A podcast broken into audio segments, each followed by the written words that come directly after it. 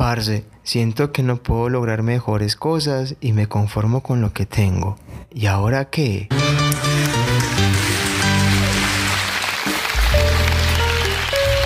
Hola, hola a todos. Levantemos esos ánimos. Venga, bienvenidos al podcast ¿Y ahora qué?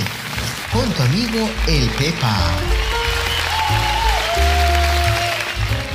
En los próximos minutos te compartiré una información súper importante que no querrás perdértela, ya que te ayudará a cambiar tu estado de ánimo, tu perspectiva de las situaciones, ir hacia un mejor destino y crear una nueva realidad. Principalmente desde un enfoque que muy poco se habla, que nos evita el sufrimiento y el dolor como un estilo de vida Quisiera que este espacio fuese una charla de amigos que se juntan a tomar un café, donde abordemos eventualidades que pueden ser difíciles de afrontar, compartiéndoles mi experiencia y conocimientos que adquirí durante mi andar en esta vida, que me dieron resultados muy favorables. Del mismo modo, quiero enfatizar y recalcar la importancia de acudir a una ayuda profesional y cualificada, como la de un psicólogo, un consejero, etc., ya que en situaciones es necesario para una mejor orientación en el proceso. Bueno, continuando la secuencia de sanación interna a través de mecanismos que hablamos en el primer episodio cuando abordamos un tema específico y que de allí desgloso temas claves que vemos reflejado en distintos campos de nuestra vida. Ya que hemos hablado acerca del perdón en el capítulo anterior como inicio del proceso de sanación, hoy les traigo un super episodio con una información poderosa que les servirá de mucho. ¿Qué le parece si antes de comenzar nos hacemos un café, un tinto para la tertulia de hoy? Siempre digo que en lo amargo del café se disfruta la dulzura de la vida. En este episodio exploraremos el poder transformador y sanador que reside en reconocernos a nosotros mismos. Hablaremos de un aspecto fundamental para nuestro bienestar emocional, mental y físico, y es el cimiento sobre el cual construimos una vida plena y satisfactoria. La invitación poderosa que le hago como herramienta clave del día a día es a recuperar nuestro ser a través del amor propio. La autoestima o amor propio, como también se le conoce, es un factor importantísimo dentro de la estructura de nuestro ser, ya que de allí parte el funcionamiento de toda nuestra esencia y personalidad. Vale decir, cómo pensamos, actuamos, afrontamos situaciones, cómo nos relacionamos. En resumen, eh, si vivimos la vida o si dejamos que la vida nos viva. Hoy le quiero invitar a recuperar el amor propio a través del reconocimiento. Empiece reconociendo en qué punto está habitando. Para ello, le voy a compartir esta información con la intención de que pueda identificar parte de su ser y rediseñarse de la forma que le permita avanzar. Bien, Hablemos del amor propio y luego la autoestima, que de cierta forma son similares, pero que manejan algunas diferencias interesantes de comentar. Y también hacia dónde podríamos caer si tenemos un mal manejo del mismo. El amor propio es hasta donde yo me quiero, hasta donde yo me respeto y es propio, no del otro. Amor propio, amor mío, son sinónimos. Mientras que la autoestima tiene que ver con cómo me aprecio yo, cuál es mi nivel de reconocimiento. La autoestima es quererse, es valorarse, verse lindo, ponerse guapo y ello también está reflejado en los hábitos de vida saludables, en que si yo me cuido y me aprecio, debo dormir bien, alimentarme sanamente, querer verme bien todos los días y sobre todo es un tema bien interesante porque estamos engañados manteniendo una percepción equívoca y es que lo que usted tiene a su alrededor es un reflejo de lo que usted es exactamente. Por otro lado, la autoestima se puede ver transversalizada en un empleo. Yo elijo un mejor trabajo porque sé que puedo y me lo merezco, como también una buena calidad de vida porque soy merecedor. Entonces, realmente la autoestima es yo me merezco mejores cosas. Es usted quien elige merecer, no que nadie le dé. Es lo que yo mismo me merezco y consigo. Ahora, ¿qué pasa cuando no hay autoestima? En este caso, las personas tienden a dudar de sí mismas, sentirse inseguras en diferentes aspectos de su vida y ser críticas consigo mismas. Buscan constantemente la validación de los demás y suelen compararse negativamente con las personas, lo que genera miedo al rechazo y dificultades en las relaciones. La falta de amor propio también disminuye la confianza en uno mismo, lo que dificulta la toma de decisiones, la expresión de opiniones y el establecimiento de límites saludables. Además, pueden descuidar su bienestar físico, emocional y mental. Pongamos un ejemplo. Las personas que piden limosna son seres humanos como usted y como yo, pero ¿hay dignidad? Cierto que no. Allí hay carencia de autoestima porque si su mente es alta, sus pensamientos son positivos. Y la autoestima también tiene que ver cómo pienso. Si yo pienso en grande, eso consigo. Si pienso en pequeño, yo mendigo. Por ende, la autoestima es hasta en los pensamientos, en los sueños, lo que quiero conseguir, lo que tengo o también lo que no tengo. Una persona con 80 años que mira atrás y no tiene nada, ¿qué pasó? ¿Qué pensamientos tenía de grandeza o de pequeñez? Ahí no hay suerte, ojo, eso también refiere su autoestima, su autoeficacia. Cada persona tiene diferentes metas y objetivos en la vida y esto está relacionado con su autoestima. La percepción de lo que se considera importante y valioso puede variar de una persona a otra. Es subjetivo y lo que es bueno para usted puede no serlo para mí. Es importante respetar y valorar las metas personales de cada individuo. Si tiene una buena autoestima, perseguirá sus propios sueños y metas, sin importar si son diferentes con relación a los demás. Cada profesión tiene su propio valor y dignidad, y usted le da valor a su profesión. Su autoestima se refleja en sus pensamientos positivos, en sus logros en la vida y en las personas que le rodean, ya que sos vos quien las elige. Y bien, ahora que ya sabemos del amor propio y autoestima, vamos a elevarlo a otro nivel. Y de esta forma llegamos al orgullo. El orgullo personal está relacionado con la dignidad y la capacidad de establecer límites. Una persona orgullosa se protege a sí misma diciendo no a las situaciones que puedan lastimarla, ofenderla o humillarla, ya que valora su propia dignidad.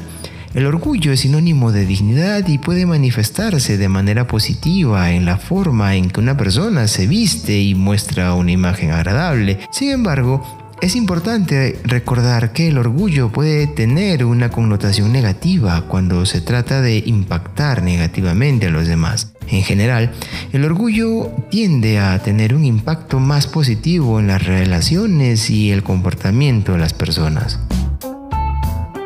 Ahora está el aspecto negativo, que es la persona con orgullo y ego elevados. Ambos se convierten en comportamientos disfuncionales. Esto hace parte de una persona que es demasiado ególatra, que el orgullo es muy alto. Es una sintomatología, pero dentro de lo negativo. Y alimentando desde el lado del orgullo, llegamos al egocentrismo. El egocentrismo es el yo, ya que ismo es mí mismo. Por ende, es la persona que siempre es pendiente de sí misma y que le cuesta pensar en el otro. Entonces, el egocentrismo tiene una particularidad que es el yo, en el cual ese yo lo enaltece y es uno muy alto. Por ejemplo, suelen decir yo soy, yo tengo, pero cuando ese egocentrismo es polarizado, decimos que vamos a tener una conducta disfuncional para relacionarme con el otro. Porque cuando la persona es muy egoica, es muy yo, no le da permiso al otro para hablar de sí mismo, sino que siempre una conversación está centrado en lo que yo soy. Entonces, ese egocentrismo, cuando es muy centrado en ese sí mismo, se nos convierte en una conducta que en vez de ser agradable, va a ser una conducta que va a chocar, que va a lastimar al otro, porque es el reflejo siempre del mí y que ese egocentrismo, cuando está muy exacerbado, se nos puede convertir, ojo, en una patología o en un trastorno mental llamado narcisismo. El narcisismo es un trastorno de personalidad en el que una persona tiene un ego inflado y se ve a sí misma como superior a los demás. Esta actitud egocéntrica y desvalorizadora de los demás se convierte en un problema de personalidad, ya que la persona no reconoce las cualidades positivas de los demás y busca constantemente destacar, minimizar o ridiculizar a los demás para realzar su propio ego. Esta actitud puede llevar al aislamiento ya que no logran encajar en la sociedad o tener relaciones saludables debido a su enfoque constante en sí mismo. El narcisismo es considerado un trastorno de la personalidad y se puede encontrar más información sobre este tema en el Manual Estadístico de los Trastornos Mentales o también conocido como el DSM-5. Les comparto esta información porque es importante reconocernos en qué campo habitamos. Esto con el fin de encarar nuestra realidad y trabajar por lo que queremos lograr pero principalmente recuperarnos, hacer que ese ser poderoso e impactante vuelva a nosotros. Nuestra autoestima y amor propio pueden estar influenciados por experiencias pasadas, especialmente en la infancia. Desde el momento de la concepción absorbemos información a través de las vivencias, situaciones, conversaciones y emociones de nuestros padres durante el periodo prenatal. A lo largo de nuestra vida, estas experiencias moldean nuestra percepción de nosotros mismos y pueden tener un impacto en nuestra autoestima. Algunas personas han vivido experiencias negativas que han limitado su capacidad de tener un discernimiento independiente, han generado una necesidad de aprobación y han provocado carencias afectivas y emocionales, lo cual se refleja en una autoestima muy baja y sus consecuencias asociadas. Quizá en aquellas épocas le invadieron con frases como venga, no lo haga, o los hombres no lloran, también como no sos capaz, o quédate quieto, o no se atreva porque no lo va a lograr, o no hay plata, o esto no es para usted. O también muchas veces percibimos que en casa nuestros padres no nos daban la atención necesaria, los cuidados necesarios, el tiempo necesario o promesas falsas, ya sea para ir al parque, para pasar un tiempo juntos o quizá para una visita si no vivíamos con alguno de ellos. Allí formamos un yo no valgo enorme. Fue en esos momentos en que inconscientemente adoptamos la percepción de que no somos lo suficientemente valiosos como para merecer amor, atención y todos los afectos que un niño merece.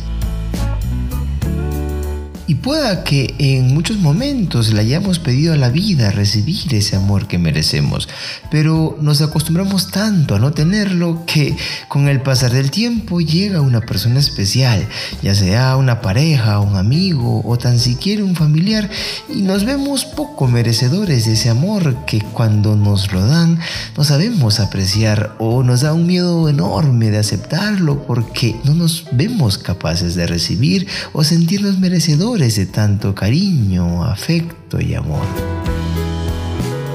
Y por situaciones como aquellas y otras, fuimos formando una personalidad sin amor propio y por ende no nos veíamos merecedores de mejores cosas porque adoptábamos una percepción pobre sobre nosotros mismos.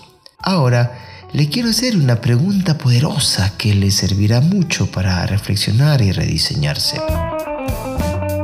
¿De qué personas, momentos o logros se perdió usted por sentirse poco merecedor de mejoría en cada aspecto de su vida? ¿O también de qué se perdió por aguantar una relación no merecedora, un trabajo que le quitaba la vida o a personas que le quitaban su tranquilidad, estabilidad o no tenían responsabilidad emocional y afectiva? Lo invito a pensar un poco sobre ello. Parce lo invito a cambiar esa percepción de usted, ese concepto pobre por uno poderoso, donde reconozca su grandeza, sus capacidades de lograr cosas imposibles, donde se vea merecedor de todas las victorias del mundo, se vea como una persona especial, espectacular, contundente, enorme, imparable, determinante. ¿Cuántas personas de su vida elegirían seguirlo? ¿Cuántos seres humanos le dirían, parce, yo quiero verme con usted así de y seguro como vos, creyéndomela.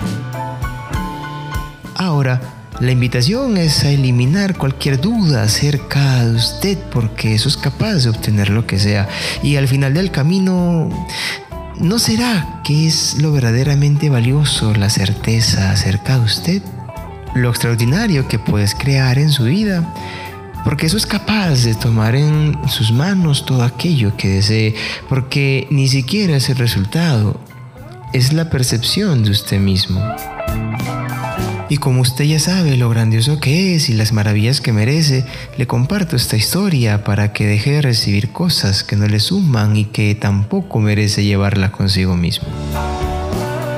Una tarde, el viejo samurái preguntó a sus discípulos, si alguien te trae un regalo pero tú no lo aceptas, ¿a quién le pertenece el regalo? A quien lo trae, respondió uno de los discípulos. Lo mismo ocurre con el odio, la envidia, las ofensas y todas las malas energías de las personas. Mientras no lo acepten, le sigue perteneciendo a quien los trae. Y con esto finalizó el viejo samurái. Con esta historia va a seguir poniendo su paz, tranquilidad, estabilidad emocional en manos de otros? Parece entonces, ¿y ahora qué?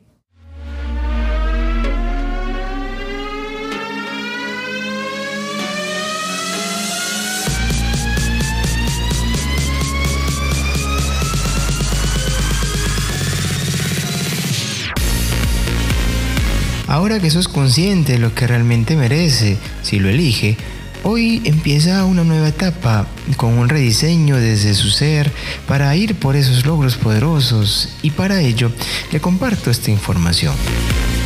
Lo primero es que no haga nadie lo que no quiere que los demás le hagan a usted. Parce, haga con los demás lo mismo que le gustaría que los demás lo hagan con vos. Ame al prójimo como usted mismo, porque no podemos dar de lo que no tenemos. Si no nos amamos a nosotros mismos, no vamos a poder amar a los demás. Es imposible. La siguiente invitación es hacer un buen ejemplo de superación personal y positivismo ante la vida, enfrentando los desafíos diarios, adversidades y dificultades. Esto se logra cultivando el amor propio, dándonos lo mejor a nosotros mismos, haciendo lo que nos hace felices y cuidando nuestra salud física y mental. Ser generosos con nosotros mismos es clave para ser un buen ejemplo para los demás. Otro aporte importante es que aprenda a disfrutar de su propia compañía y sea la persona con la que más le gustaría estar, la persona ideal para usted mismo, en lugar de buscar a alguien más para complementarse o sentirse feliz. Conviértase en la persona que está constantemente buscando por fuera. Aprenda a estar consigo mismo, siéntase en plenitud, aún en soledad, porque no hay mejor persona para estar con uno mismo que usted mismo, porque soy la persona con la que siempre va a estar el resto de su vida. Evite comprar atención o compañía. Parce, ¿cómo se percibe usted que siente que debe pagar de alguna forma por tener una persona al costado para sentirse bien? Aprender a estar con uno mismo nos prepara para dar lo mejor en nuestras relaciones sentimentales, amistosas y familiares, contribuir de manera positiva al mundo, compartiendo su vida en armonía. Lo siguiente es que es momento de que reconozca si está asumiendo la responsabilidad de su vida o si sigue en el papel de víctima. Deje de culpar a los demás, abandone la negatividad, las quejas y las justificaciones. Es importante que sea honesto y responsable, ser el autor indiscutible de lo que ocurre en su vida. Solo usted puede cambiar, mejorar y transformar su propia realidad, pero primero debe creer en su capacidad para poder hacerlo. Un quinto aporte valioso para usted es invitarlo a comprender que disciplina significa amor propio. Si vos cree que merece todo lo que sueña, trabajará inagotablemente para hacerlo realidad, a través de disciplina, constancia y perseverancia hasta que lo consiga. Esto demuestra que usted se ama lo suficiente para lograr los sueños que tiene y sabe que en la disciplina es donde se está demostrando que de verdad lo merece, que sí se aprecia, que sí se ama. Si usted no tiene la constancia, disciplina o de pronto si no tiene un sueño o proyecciones de mejora o que desea muchas cosas pero cae en pereza, en esa inconstancia se está demostrando usted mismo que no lo merece. Lo último, es fundamental que aprenda primero a amarse a usted mismo si quiere tener relaciones sanas y armoniosas. Si no se soporta a usted mismo o no sabe estar solo, es probable que intente llenar ese vacío o frustración estando con cualquier persona sin establecer filtros. Esto incluso le puede llevar a involucrarse en relaciones tóxicas, Aquellos que no pueden controlarse a sí mismos buscarán controlar a los demás, lo cual es característico de personas infelices y frustradas. Estas personas pueden caer en comportamientos psicopáticos como la mitomanía, que es mentir de manera compulsiva, como un intento de hacerse valer.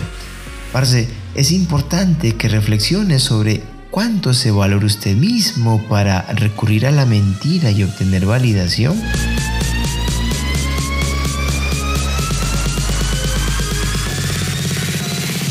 Y bueno, antes de escuchar la semilla de café del episodio de hoy, un espacio donde le comparto un mensaje para que lo cultive en su ser durante la semana y así pueda cosechar los mejores frutos tan buenos como el café, ícono de este podcast. Vamos con los facts, esas preguntas frecuentes que nos hacemos ante una situación. ¿Listos? Pepa, ¿por qué es importante el amor propio? ¡Wow! Una pregunta súper importante, ya que el amor propio es fundamental para nuestro bienestar y felicidad. Aparte de que es un factor primordial en el cuidado de nuestra salud mental. Esto nos ayuda a establecer límites saludables, cultivar relaciones positivas, mantener una autoestima robusta y desarrollar una actitud de autocompasión y aceptación con nosotros mismos. Ahora pasemos a la siguiente pregunta. Pepa, ¿cómo puedo superar la autocrítica y el juicio hacia mí mismo? Vea, superar la autocrítica y el juicio hacia uno mismo requiere conciencia y práctica. Puede empezar identificando sus patrones de pensamientos negativos y reemplazándolos con afirmaciones positivas. Ante esto, le invito a tener una comunicación afectiva y positiva consigo mismo. Cultive la autocompasión y recuerde que todos cometemos errores. Trabaje en la aceptación y el perdón hacia usted mismo. Y bien, pasemos a la última pregunta. Pepa, ¿cómo puedo establecer límites saludables en mis relaciones? Puede empezar reflexionando sobre sus necesidades. Tómese el tiempo para identificar sus deseos y límites personales. Piense sobre lo que le hace sentir cómodo o incómodo en sus relaciones y qué espera de los demás. Luego, una vez que haya identificado sus límites, es importante comunicarlos de manera clara y respetuosa. Considere que puede expresar sus límites de manera asertiva y sin culpar a la otra persona.